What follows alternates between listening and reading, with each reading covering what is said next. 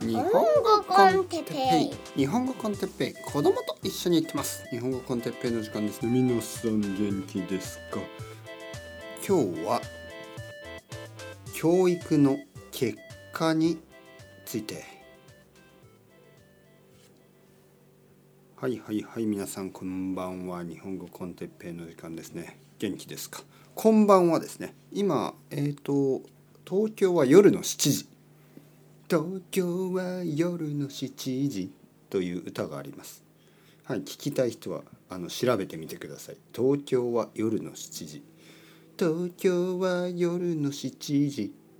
15分ですね。今東京は夜の7時。15分です。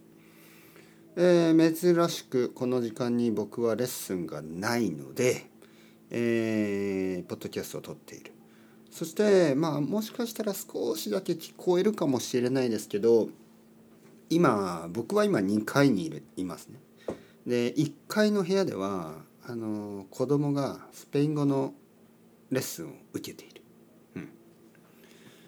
まあオンラインでね。はい。えー、僕の子供は今まあ1年以上ですね。もうもう2年近くですかね。あのスペイン語のレッスンを受けているんですが。まあもちろん僕の奥さんはスペイン人であの毎日毎日子供にスペイン語を話してますね。まあだけどちょっとこうそれではまあお母さんだけだとちょっと集中できないしまあ奥さんはやっぱり親ですからね。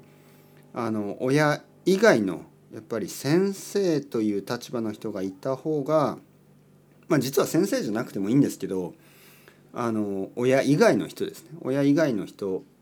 とスペイン語で話をした方がやっぱりいいっていうことでまあ1週間に1回とか2回とかね。最近はちょっと忙しいんで1週間に1回だけですけどまあでもやっている。えー、それで、まあ、教育ですよねこれ教育の結果ね、えー、僕たちが生きているこの世界では結構結果早い結果を求めますよね。えー、ビジネスとかでももちろんあのまあ数ヶ月プロジェクトをしてうまくいかなかったらすぐやめますよね。だけどやっぱりこう時間がかかることっていうのがあるんですよね。特にこの教育っていうことは本当に時間がかかって何が良かったか何が悪かったかっていうのは分からないんですよそれが複雑すぎてね。いろいろな教育システムがあるしいろいろな勉強方法がありますね。まあ皆さんもいろいろな勉強方法をやってると思う。だけどいろいろな勉強方法をやったでしょ。でいろいろな勉強方法をやって例えばまあ最終的にですね最後にこの日本語コンテッペ方法みたいなのを見つけたとします。そしてまあそのおかげで、えー、日本語が上手くなった。でそういうことを言ってくれる人がいますね。先生日本語コンテッペのおかげで日本語は上手くなりました。まあだけどもちろん嬉しいんですけどそのそれだけじゃないはずなんですよね。やっぱり教育っていうのはいろいろな方法いろいろなリソースを試してでまあ自分に合ったものをあの探すんですよね。でまああの最後に見つけたものまあ例えば日本語コンテッペイが効果があったと言ってくれるのは嬉しいんですけどまあそれ以前にたくさんの先生とかたくさんの教科書とかまああとはたくさんのコンテンツですよねそれを使って学んでるのでもちろん僕一人のおかげではないしそもそもいろいろな勉強方法を試した皆さんですね皆さんが素晴らしいということでまあ一つの方法だけで、えー、結果が出るというわけではないというかとそうそういうことは結構珍しい。ね、本当に珍しくてやっぱりいろいろなことが複合的に混ざり合って結果が出るんですよね。そしてその中にはちょっとあの悪かったことみたいなものがちょっといいインパクトを与えたりしますよね。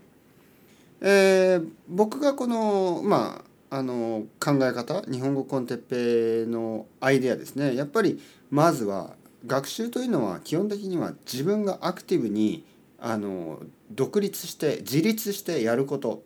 誰かに頼ったりあのどこかに依存したりねあの何かに依存したり誰かに依存したりそれではなかなか身につかない。あの基本的にはあの受動的ではいけない。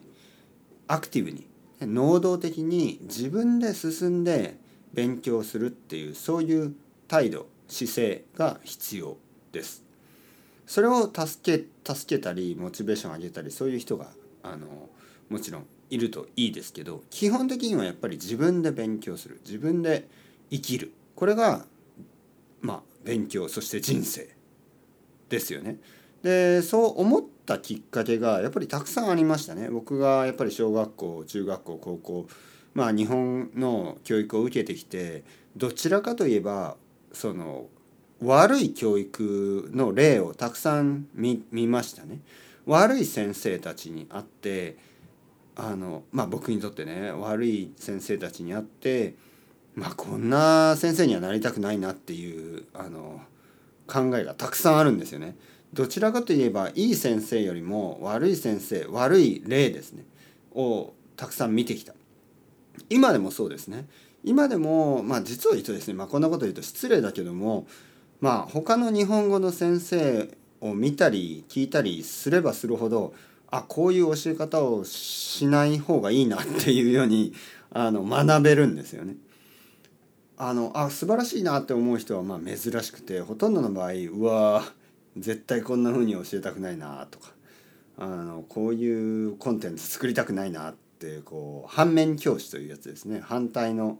あの意味で学ばせてもらえるね。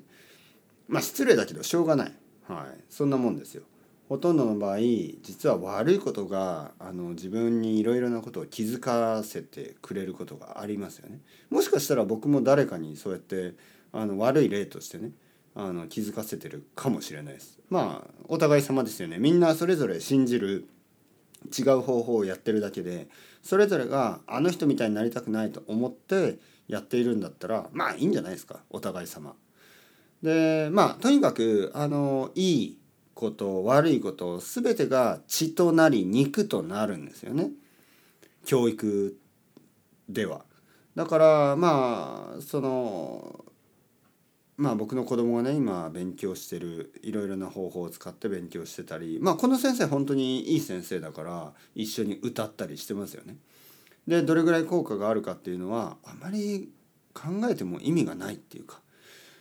教育ってねそういうものなんですよね。いわゆるコスパがいいとかそういうふうなアイデアではとてもとてもいいものをつかむことができない、ね、結果だけにフォーカスしてはなんかこう寂しい結果しか出てこないでしょうね。実はあの人間と同じです。友達とかあのまあ同僚とかねいろいろな人いろんな人がいるでしょ。